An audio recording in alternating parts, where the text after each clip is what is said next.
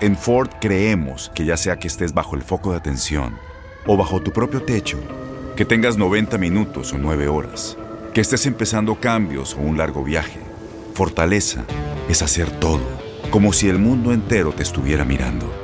Presentamos la nueva Ford F150 2024. Fuerza así de inteligente solo puede ser F150. Construida con orgullo Ford. Fuerza Ford. Suena el cronómetro. El balón está en el aire y los mejores jugadores están listos para pelear por la victoria. Cada triple, cada clavada, cada bloqueo es el límite entre el éxito o el fracaso. Aquí tendrás a las estrellas, el análisis, la opinión, el debate, las reacciones, entrevistas exclusivas y todas las acciones del mejor básquetbol del mundo. Bienvenidos a Zona de Tres. Hola, ¿qué tal? ¿Cómo están? Sean bienvenidos al podcast de Zona de Tres, como cada semana, el podcast de TUN Radio, especializado en el básquetbol de la NBA. Los saluda con muchísimo gusto Manuel Tate Gómez Luna para platicar de la semana en el mejor básquetbol del mundo. Ya tenemos pues la pelea, todo lo que da en el play-in de cada una de las conferencias y bueno, los Washington Wizards metiéndose a los puestos y los Dallas Mavericks también presionando a los Portland Trailblazers por el sexto lugar de la conferencia del oeste. Todavía no hay cambio, se mantiene el Jazz y también los Suns como los mejores del oeste, mientras que los 76ers lo son junto con los Nets en la conferencia del este. En esta conferencia en donde los Knicks de Nueva York Sí, están aspirando a los playoffs y no cualquier playoff. Estarían llegando como los primeros cuatro dentro de la conferencia del Este y regresarían a unos playoffs después de ocho años. Gran racha también de victorias consecutivas con un hombre que está en la pelea de, del MVP como es Julius Randall, pero lo estará por, por dónde está eh, los Knicks o no podría competir con Nikola Jokic y los nombres fuertes de cada una de las conferencias. Así que quédense con nosotros porque va, vamos a platicar mucho de este y otros temas de la NBA. Así que, pues, eh, para arrancar de lleno con este y otros temas, le damos la bienvenida a quien me estará acompañando en este podcast, mi compañero de TUDN, Daniel Schwarzman. Dani, ¿cómo estás? Eh, gusto saludarte, bienvenido una semana más. A otra vez nos dejaron solitos, pero vaya que hay temas para desglosar en el mejor básquetbol del mundo. ¿Cómo estás, Dani? Muy bien, date un fuerte abrazo. Eh, sorprendido, la verdad, igual que tú, igual que cualquier fanático del básquetbol con lo que están haciendo los Knicks, que habían sido la vergüenza de la liga año tras año durante más de una década. Y yo te digo que desde ya le daba el coach del año a Tom Thibodeau, ¿eh? porque agarró una papa caliente y es increíble lo que está haciendo, sobre todo después de que Kevin Durant y de Kyrie Irving, que en lugar de irse a los Knicks, se fueran con el vecino de los Nets, y bueno, lo que está haciendo los Knicks es notable y yo nunca lo veía venir honestamente. Nadie me parece, Dani. Y bueno, ya estamos arrancando de lleno con este tema de los Knicks de Nueva York y, y, lo, y lo, tomas de, de, gran manera y con eh, el hombre con quien yo quería ir para analizar estos New York Knicks. Eh, llega Tom Thibodeau, Dani, un hombre experimentado, no le fue muy bien con los Minnesota Timberwolves, tuvo un, una gran época con los Chicago Bulls, fuera de esa época ganadora con Michael Jordan y compañía, no se había visto otros Chicago Bulls tan dominantes desde pues aquellos años, ¿no? En donde estaba Derrick Rose, Joaquim Noah, entre otros jugadores de gran talla y ahora es Tom Thibodeau que regresa a la franquicia de los Knicks y bueno, está eh, de regreso como estratega, pero con los Knicks y ahora pues los está metiendo en una conferencia del este en donde sí, Dani, podemos comparar ambas conferencias y es benévola por así decirle, el este, pero hoy en día está arriba los Knicks de los Boston Celtics, de los subcampeones, el Miami Heat. Pues, ¿qué está pasando, Dani? Esto se debe a Tom Thibodeau, se lo damos el 100%, el 80%. ¿Con qué porcentaje catalogamos el, el pues este gran momento de los Knicks asociado a Tom Thibodeau? ¿Cómo lo has visto? Yo creo que cuando menos un 50%, porque el sello de Thibodeau, que es la defensa, se está viendo en el equipo. Son la cuarta mejor defensiva de toda la liga. Es un especialista en la materia. Es un hombre con muchísima experiencia no nada más como coach, pero como asistente estuvo años, décadas, pasó por muchos equipos, eh, Minnesota, San Antonio, por supuesto, eh, Filadelfia, ya había estado con los Knicks en esa misma posición y como bien comentas, desde que llegó a Chicago en 2010, ahí fue que eh, empezó su carrera ya como, como, como coach. pero el, hombre eh, tiene la fama de ser una mente brillante en cuanto al aparato defensivo, así lo ha sido en cada equipo de los que ha estado, ya ha sido coach del año en alguna ocasión, ya incluso dirigió un juego de, estrellas, fue eh, asistente campeón en el 2008 con, con los Celtics, es decir que eh, conocimiento no le falta. Y yo el mérito se lo doy en un 50% me parece a, él porque es un estupendo entrenador. Y bueno, el análisis que, que hace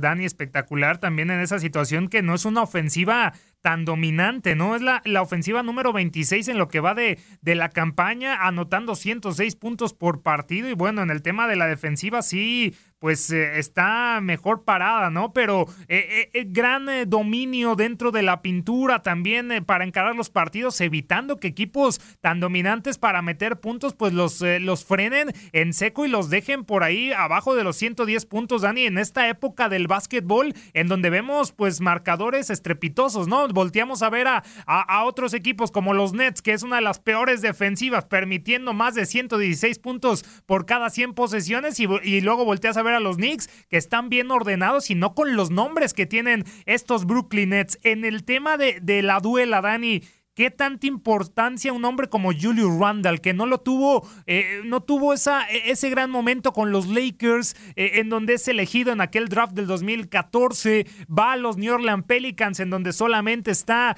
una temporada dos y la memoria no me falla, y ahora llega a estos Knicks, en donde le estamos viendo exhibiciones para la posteridad, ¿no? De la franquicia, 40 puntos en, algunos, en algunas ocasiones, sobrepasa los 30 en partidos consecutivos y bueno, lo de Julius Randall es simple y sencillamente espectacular. ¿Qué tanto podríamos meter a Julius Randall en esa conversación del MVP, Dani?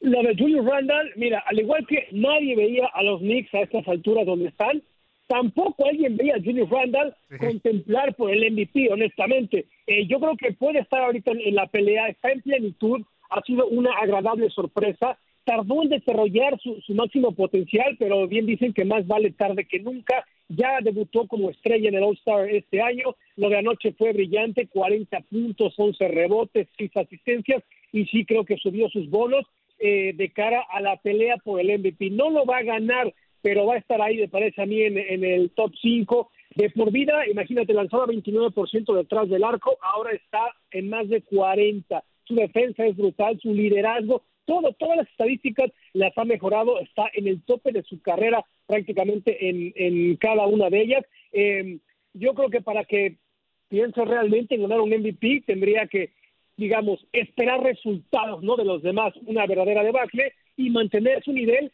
en este cierre de campaña, que por cierto es muy complicado para los Knicks.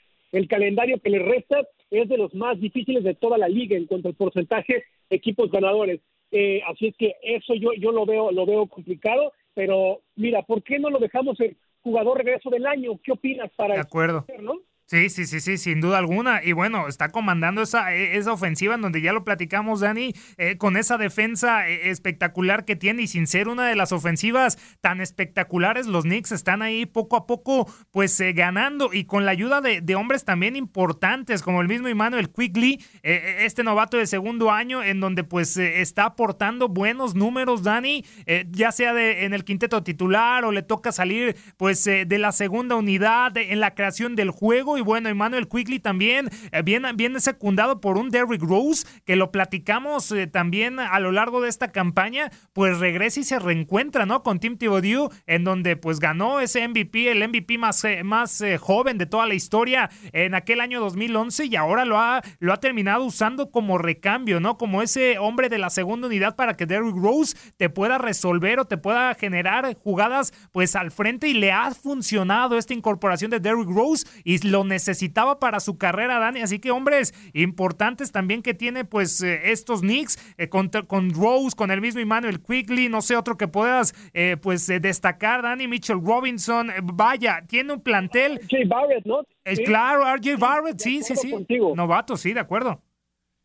Un RJ Barrett que ha mejorado también mucho su disparo a la canasta y los jugadores que comentas son uno de siete miembros que tienen doble dígito en cuanto a puntos, ¿no? Te habla de la distribución que hay en el equipo, más allá de lo que hace Julius Randall. Pero la verdad, Elfrid Payton también, pues Reggie Bullock, tienen ahí de dónde, tela de, de dónde cortar estos Knicks, que son ya eh, ocho triunfos consecutivos. Están en cuarto lugar del este. Bien decías tú, ¿no? ¿Desde cuándo no conseguían una racha semejante? Desde la época de Carmelo Anthony. Y ayer, anoche, tras ese triunfazo ante Atlanta, los fanáticos a las afueras del, del, Madison Square Garden se volvieron auténticamente locos, festejando a lo grande. Eh, se saborea, me parece ya a mí, un ambiente de, de playoffs en el Palacio de las Tres Mentiras. La postemporada es inminente por primera vez lo sería desde, desde 2013, ¿no? Así es que eh, cómo energía ya es una temporada así a los Knicks desde hace mucho tiempo. No, vaya, y siendo la franquicia más cara, ¿no, Dani? Eh, en un, pabellón también espectacular como el Madison Square Garden, no por nada LeBron James,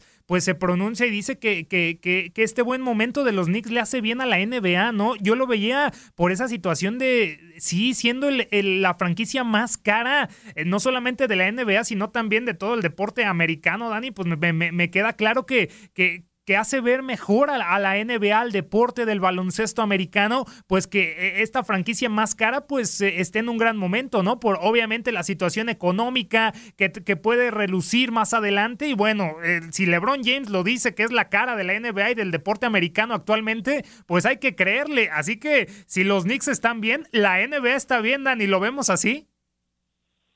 Sí, el, mercado de Nueva York siempre tiene que ser protagonista. Al menos eso es lo que espera eh, la, afición, la prensa, los medios de comunicación, los ratings. No es el mercado más grande de toda de todo el país. Así es que siempre es bueno que un equipo neoyorquino, al menos económicamente, mediáticamente, esté ahí a la cabeza. Y lo que son las cosas, ¿no? Se pensaba que el protagonista de este año en la Gran Manzana serían los Nets, que la, o sea, van muy bien, pero se ha hablado más por las lesiones en cambio, los Knicks se ha hablado más por lo que han hecho dentro de, la duela, ¿no? Así es que me parece que han cambiado un poquito las cosas, especialmente reforzando la defensa, que, que, bien comentas. De hecho, en puntos permitidos, es el equipo que menos permite en una época, como bien comentas también, donde se anotan 110, 115, 120 puntos por partido. Y de hecho, también en, eh, porcentaje de tiro del rival están maniatando un 42%, es una bicoca, mucho menos todavía que el Jazz de Utah o que el Miami Heat. Así es que no hay que pasar por alto lo que está haciendo el equipo de, de, los Knicks. Una gran defensa, también hombres como Nerles Noel, como Mitchell Robinson, que colaboran mucho en, el tema de los rebotes. Así es que increíble lo que, lo que hacen los Knicks, que además podrían, ¿por qué no?, eh? enfrentarse quizás en primera ronda a, los Celtics, podría ser por ahí. Vamos a ver cómo quedan las, eh, las cosas en el standing, pero Atlanta, imagínate, a mí me gustaría Knicks Celtics estaría, la verdad, eh, estupendo. Interesante. No, y en el duelo colectivo, ¿no, Dani? En el duelo de distribución del balón, eh, en donde no tenemos una superestrella, y es lo que me encanta de estos Knicks. Sí, destaca Julius Randall, pero no es una, una superestrella de la talla de los nombres de los Nets, ¿no? Que lo metías a la plática, Dani, que era pues la franquicia a estar en la, en, obviamente en las portadas todos los días del deporte de la NBA, pero sí ha hablado más de la situación de Kevin Durant, que ha estado lesionado, de la llegada de de Blake Griffin, de la lamentable situación de la Marcus Aldridge que se tiene que, que retirar, que un, de un James Harden que estaba en plan MVP, pero que ahora pues está de baja de en tiempo indefinido y que ahora pues no, no sabemos cuándo va a regresar. Así que tener equipos en donde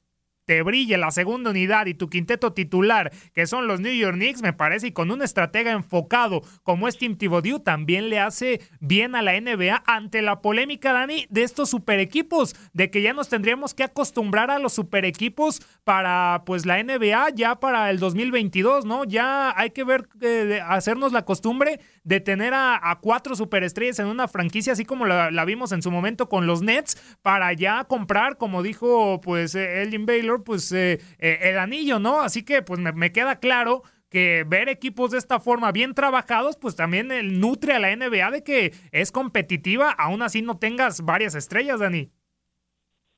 Sí, por supuesto, porque para llegar a la NBA se necesita algo especial, ¿no? Entonces, de entrada, todos los jugadores son, son, son eh, garbanzos de a libra. Ya después hay una subcategoría, ¿no? En estrellas, superestrellas, pero todos por supuesto que son muy competitivos. Y con el cierre de los Knicks que te comentaba, fíjate, equipos van a enfrentar de los partidos que les restan, que han de ser, no sé, unos 10, 12 partidos, entre ellos a Phoenix, a Memphis, a Denver, a Clippers, a los Lakers, a Boston. O sea, es decir, el cierre es, es complicado. Bravo. Eh, bravo, está bravo para, para los Knicks. Hay que, hay que echarle el, ojo en este cierre de campaña. Dani, cerrando el tema de los Knicks en la postemporada, son ocho años sin clasificar. Es otra fase y ya lo están haciendo bien en la temporada regular, pero el momento, y lo estamos cocinando aquí, que si se pudieran enfrentar a los Boston Celtics que los últimos años, a semifinales de conferencia, a finales de conferencia, ya no han llegado a una final de la NBA, pero ya se estarían chocando con un equipo igualmente que ellos como un equipo colectivo que sí gira alrededor de un Jason Tatum, de un Jalen Brown, de un Kemba Walker, de un Marcus Smart, pero que es un equipo a fin de cuentas, pero con experiencia en la postemporada independientemente que se enfrenten a los Boston Celtics o a otro equipo, Dani, ¿qué tanto le puede jugar en contra a estos Knicks no tener esa experiencia en la postemporada? Porque van a llegar pues eh, sin conocer, sin saber cómo se juega una postemporada y en una postemporada en donde también tenemos esta novedad del play-in, ¿no? Que ya explicabas perfectamente la semana pasada. Así que a la postemporada, ¿cómo le puede jugar los Knicks en contra de esa falta de experiencia?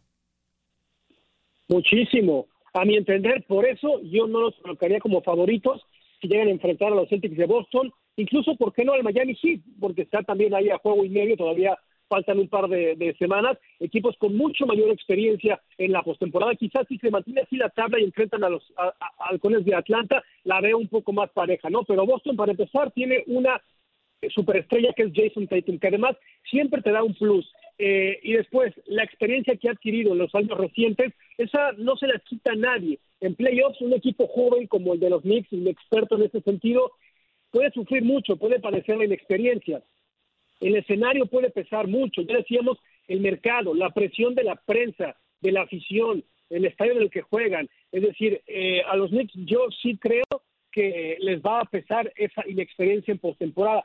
Y aún, aunque pase en la primera ronda, eh, de todas formas, porque si tú ves a los otros equipos, eh, Milwaukee que ha estado ahí, ¿no? En años recientes, bueno, los Nets ni hablar, tienen a jugadores eh, que han sido campeones, incluso a Filadelfia, ¿no? Con, con un Joel Embiid encabezado, una superestrella. Así que eh, yo creo que sí, en ese sentido les puede pesar bastante. A los Knicks van a tener que dar lo mejor de sí para poder avanzar a la postemporada. Digo, con esto me queda claro que han ultra superado las expectativas, ¿no? Pero ya que están ahí, pues que, el, carro siga avanzando hasta donde llegue. Y de paso, ¿no? Y, arrollando las expectativas de los aficionados, Dani, que esperemos ya ver ese Madison Square Garden repleto de los fanáticos que obviamente quieren estar apoyando, como no, a, a, la franquicia de Nueva York. Pero bueno, hablábamos del tema de Julio Randall, el tema del MVP, Dani, y obviamente me quiero quedar con este tema porque está dando mucho de qué hablar en el tema de Stephen Curry. Ya metimos en la plática y tenemos a nuestros favoritos, ¿no? Ahí está Joel Embiid, que está jugando sin Ben Simmons y Tobias Harris y, termina por tener una gran actuación y Nikola Jokic a pesar de la baja de Jamal Murray pues está teniendo un, un papel muy pero muy interesante. Pero en el tema de Stephen Curry Dani que regresa, que se echa la franquicia al hombro, que en 11 partidos metió más de 70 triples, algo verdaderamente espectacular y que por ahí leía que Adam Silver tiene que correr a Stephen Curry de la NBA porque ya tiene bien eh, medido la zona de tres puntos y que lo hace ver demasiado fácil. Pues eh, Stephen Curry, por el momento de los Warriors me queda claro que no lo podemos meter a la conversación, pero ese es el tema. ¿Por qué no, Dani? Si Stephen Curry está teniendo una temporada espectacular y puede meter a los Warriors a la postemporada. Están en zona de play-in. Y ojo, este play-in puede ser benévolo con estas franquicias que están fuera de los primeros seis lugares de cada conferencia. ¿Cómo ves este tema del MVP y más de Stephen Curry, Dani? Muy interesante, muy candente. Mira, el tipo, en el buen sentido, está enfermo, está enfermo, está malito. O sea, no es normal que alguien pueda hacer algo similar, está revolucionando el básquetbol. Es más, ya lo había hecho y lo sigue haciendo. No, no, no es posible lo que estamos viendo. Yo es el jugador que más disfruto, eh, que más me ha asombrado, pero ¿por qué, ¿por qué tantas dudas, Porque tú ves la marca de Golden State y es una marca perdedora. Tiene marca perdedora hoy en día, 29 y 30 al momento de grabar este podcast. Entonces, también requiere mucho valor lo que está haciendo otros jugadores. Ella decía tú lo de, lo de Jokic, por ejemplo, eh, bueno, antes, antes eh, LeBron, eh, con que, que, tú me digas. Que lamentablemente, Dani, se, se, quita la nominación de LeBron y de James Harden por las lesiones, ¿no? Ya lo quitamos ahí de la plática del MVP. En automático, sin duda. claro. Ahora, por ejemplo, eh, Joel Embiid, Filadelfia va en primer lugar, 39 victorias, ¿no? Todavía Giannis tal vez, el propio Randall. Entonces, ese es el problema. De hecho, si no existiera el play-in, Golden State ni siquiera estaría en puestos de postemporada. Estaría fuera de playoffs. Y en ese sentido es muy difícil, ¿no? Porque, sí, una cosa es la cantidad de puntos que anotas, pero el juego es el jugador más valioso. Yo creo que el que más valor le da a su equipo es el que lo lleva a la victoria. Y ahí Steph Curry los ha llevado, pero no tanto como otros. Eh, ahora, lo que está haciendo es, es, maravilloso, ¿no?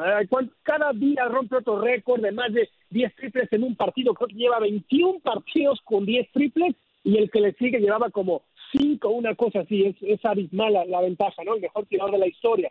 Pero ese es el asterisco para, para Seth Curry. Tendría quizás que mantener esta racha impensable de aquí a que termine la campaña, que Golden State eh, en unos lugares, quizá que evada el play-in. Yo creo que si llega al, play-in se, va a complicar que, sea el, el, MVP. De momento veo más claro a, Joel Embiid, veo más claro a Nikola Jokic, eh, no sé si a Julius Randall. Eh, insisto, lo que está haciendo está fuera de toda proporción. Es lo más asombroso que ha pasado. Pero a nivel individual, a nivel grupal, ahí cambian las cosas. Pero que se premia entonces en el MVP, el jugador más valioso que lleva a la victoria a su equipo, Dani. Pero entonces, ¿por qué Giannis ha sido el MVP en las dos temporadas de forma consecutiva? Si le ha costado llegar a una final de la NBA y obviamente sí tiene el contrato más, eh, más grande de toda la NBA por cinco años y más de 225 millones de dólares, una locura y lo merece sin duda alguna el griego, pero me parece también que estamos siendo muy rigoristas al, al catalogar este MVP como pues eh, algo que se se gana junto con lo que llevas a tu equipo, ¿no? Digo, me, me, me, explico. De sí, lo llevas a la postemporada y ya estás en la nominación, ¿no? Ya, ah, bueno, ya tienes el MVP, pero a mí me queda claro que la temporada pasada era LeBron James. Independientemente que llegó a la final y, la ganó, el trabajo que hizo LeBron James con la ayuda de Anthony Davis fue espectacular. Así que me parece que es un poco injusta esa, esa nominación del MVP, porque yo sí metería a Stephen Curry en la, eh, eh, en la ecuación por lo que está haciendo en el tema individual, ¿no, Dani? Que es simple y sencillamente, pues el jugador más valioso, me queda claro que es un tema individual, ¿no? Y, y, es cuando apareces en los momentos importantes. Eh, en los últimos cinco partidos, cuatro de ellos encima de 40 y uno de 53 puntos. Y, y podemos decir, Dani, ah, esos 53 puntos Stephen Curry se los metió, ah, no sé, a los Sacramento Kings. No, pero bueno, se los metió, a, se los metió a, a Denver, Dani, así que aparece en los momentos importantes también. No, sí, sí, de acuerdo. Pero mira, el tema, por ejemplo, con Giannis es que esto cuenta solamente la campaña regular y, bueno, por ese sentido se, lo están dando, ¿no? Pero si tú te fijas la eficiencia, eh, el rating de eficiencia de, los jugadores, a la cabeza están en Bid, Jokic, Giannis, Zion, Kawhi y usted viene en sexto lugar.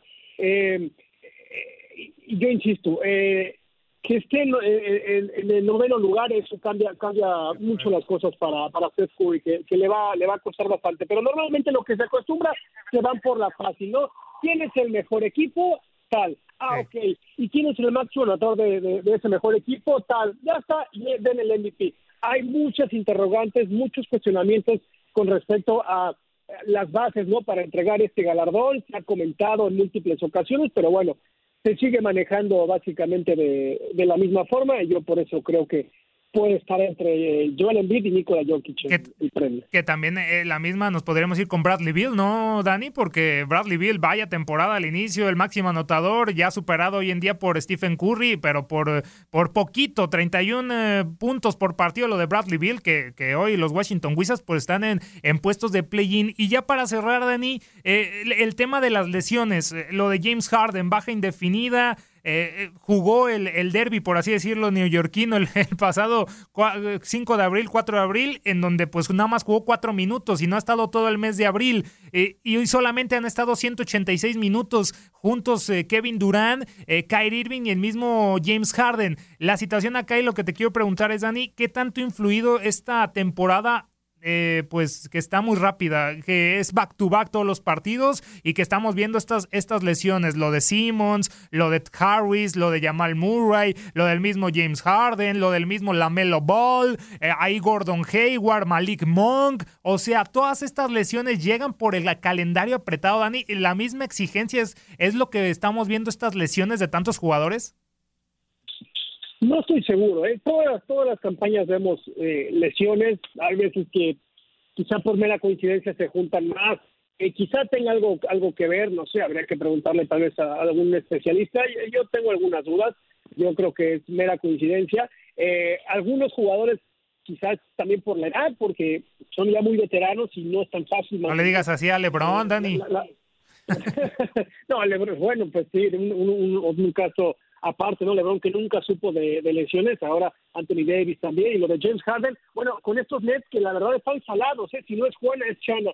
¿Cuántas veces, ya decías, han jugado juntos Harden, Irving, eh, Durant? Todos se han perdido al menos 10 partidos, ¿eh? sin mencionar esto el retiro de, la Marcus Aldridge. Lo de Harden ahora sufrió un setback, un retraso, el término médico que yo creo más odian los coaches, está fuera indefinidamente, dijo Steve Nash que no hay garantías y podría tal vez no volver en la campaña regular. Eh, la verdad, eh, eso duele mucho. ¿no? Desde el 5 de abril no juega Harden y había mostrado mejoría, avance. Ahora el estatus eh, se ha echado para atrás. Adiós con estas aspiraciones al, al, MVP. Promediaba más de 25 puntos, 10 asistencias, 8 rebotes. Eh, pero mira, ha jugado más James Harden este, este año con los Rockets que con, eh, que con Kyrie y Durant juntos. Ocho juegos contra siete. Eso también nos pone a dudar un poco de cómo va a ser la química, ¿no? En esta postemporada para ellos. En la sí, en la química, por supuesto, en la postemporada, que obviamente el efecto inmediato de estos super equipos es eh, sí o sí ganar el título, Dani, si no va a ser un rotundo fracaso de estos, de estos Brooklyn Nets. Pero bueno, ya nos estamos encaminando al final de lo que es la temporada. Vamos a hablar más del play-in, las posiciones, porque la semana pasada, Dani, hablamos de lo que dijo Luca Doncic y Mark Cuban. Ahora, ya a nada de llegar al sexto lugar que hoy le pertenece a los Portland Trailblazers, ya muy calladitos, ahora sí no estar en zona de play-in y ahora sí no arremeten contra este nuevo formato en esta presente campaña. Pero lo estaremos profundizando en futuras ediciones del podcast de Zona de Tres. Nosotros llegamos al final de este episodio. Dani, se nos fue como agua, muchos temas en el tintero, pero vaya que desglosamos los importantes, ¿no? Los Knicks, las lesiones y el tema del MVP. Y te esperamos en futuras ediciones para hablar del cierre de la campaña, el play-in, que vamos a hacer un, programa especial dedicado al play-in porque está dando bastante de qué hablar. Y obviamente, pues los clasificados, los seis mejores de cada conferencia de cara a lo que será pues la disputa por el título Larry O'Brien. Dani, muchísimas gracias. Te esperamos de regreso. Algo con lo que quieras cerrar y si no tus redes oficiales. Claro que sí, date recordar que hoy regresa Anthony Davis. ¿eh? Ojo con los Lakers, estuvo fuera desde el 14 de febrero, está de vuelta. El equipo me parece que cumplió, se mantuvo ahí en la quinta posición y ahora empiezan a ver la luz al final del túnel. Mis redes sociales, Daniel-TUDN, Daniel, yo bajo TUDN y estamos a la orden. Arroba Tate Gómez Luna, gracias a Daniel Schwarzman, nuestro compañero de TUDN. Estaremos de regreso la siguiente semana para platicar del mejor básquetbol del mundo. No se despegue porque se viene lo bueno, lo interesante y la disputa del anillo. Cuídese mucho y hasta la próxima. Que esté muy bien. Bye. Se acabó el tiempo. Las mejores estrellas se van retirando de la duela, pero nosotros prepararemos el siguiente encuentro. Te invitamos a la siguiente edición de Zona de Tres.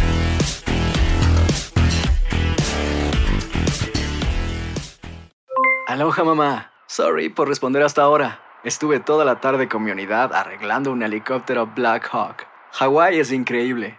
Luego te cuento más. Te quiero. Be All You Can Be, visitando goarmy.com diagonal español.